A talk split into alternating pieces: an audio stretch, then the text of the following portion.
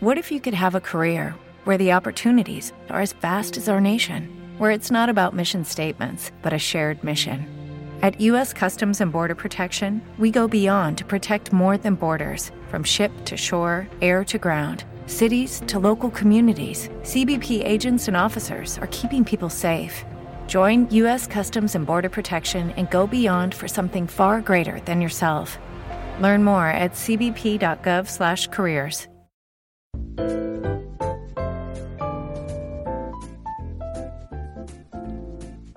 Saludos a todos, bienvenidos. Esto es Las Musas no avisan y yo soy Pepa Yausas. Aquí hablamos de cine.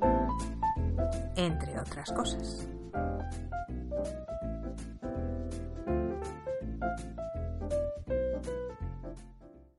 La naturaleza hizo al hombre para que conociera a la naturaleza.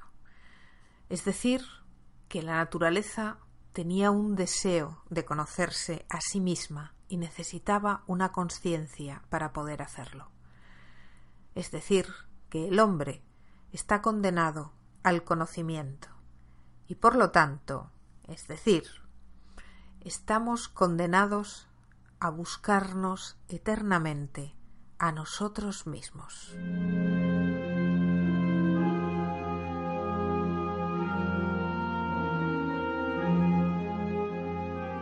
Quizás, quién sabe, algún día lleguemos a encontrarnos y a descubrir quiénes somos. Hoy hablamos de Solaris.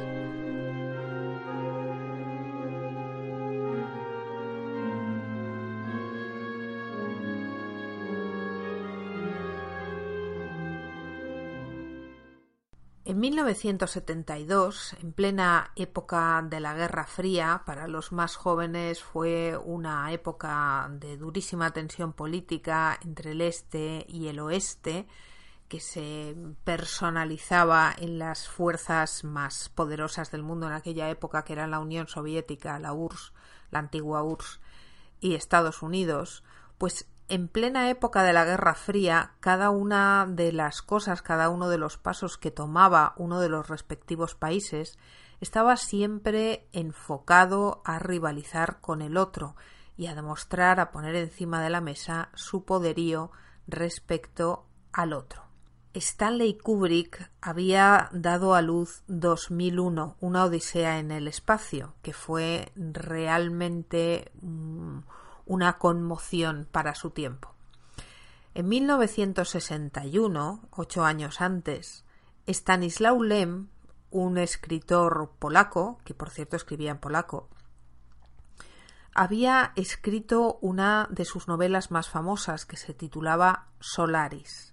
A quienes os gusta la ciencia ficción, yo os recomiendo encarecidamente que leáis a este autor, Stanislaw Lem, que puso todas sus teorías sobre el conocimiento en esta novela titulada Solaris. A principios de los 70, la URSS consideró que este exitazo que había tenido en el 68 Stanley Kubrick con una odisea espacial, tened en cuenta que en el 1969 el hombre por fin pisaba la luna y era Estados Unidos quien se llevaba el trofeo pese a que los rusos habían sido los primeros en con Yuli Gagarin en soltar un hombre en el espacio y todas estas cosas, bueno, pues con esta trepidante carrera en marcha, la ciencia ficción con Stanislaw Lem en el este y sobre todo especialmente con Arthur C. Clarke en, en el oeste, pues formaba parte de toda esta carrera, carrera espacial que era también una carrera publicitaria, una carrera que trataba de poner la foto más grande en, en, el panorama internacional, teniendo en cuenta que todavía faltaba un rato para que llegase Internet.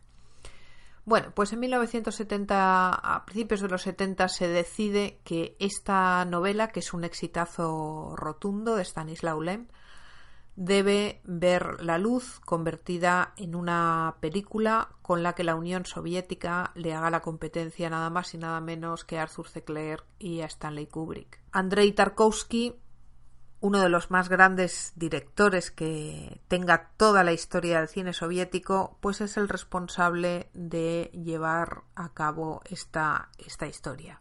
Andrei Tarkovsky, cuando descubre la novela de Lem, se queda fascinado por una de las cuestiones que la, que la novela perdón, plantea.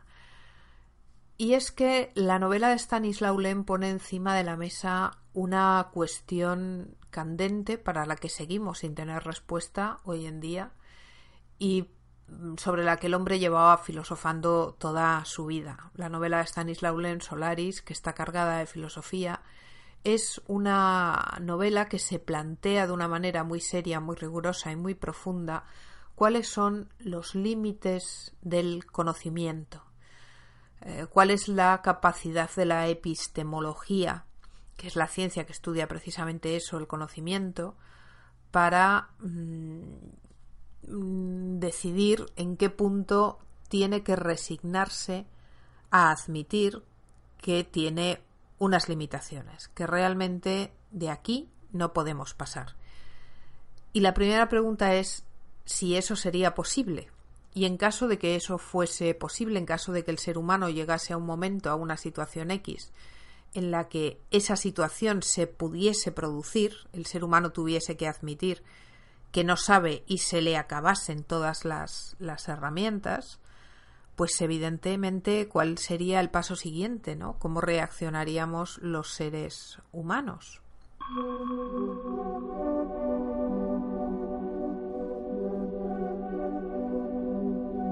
La novela de Lem nos presenta una ciencia que es eh, un mundo científico que es una cuasi religión. Él escribe su novela en 1961 y ya se planteaba esta cuestión de lo peligroso que podía resultar para el mundo moderno esta tesitura en la que la ciencia había pasado a ocupar el lugar que antes.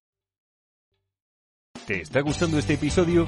Hazte fan desde el botón Apoyar del podcast de Nivos. Elige tu aportación y podrás escuchar este y el resto de sus episodios extra. Además, ayudarás a su productor a seguir creando contenido con la misma pasión y dedicación. O'Reilly Auto Parts puede ayudarte a encontrar un taller mecánico cerca de ti. Para más información, llama a tu tienda O'Reilly Auto Parts o visita oreillyauto.com.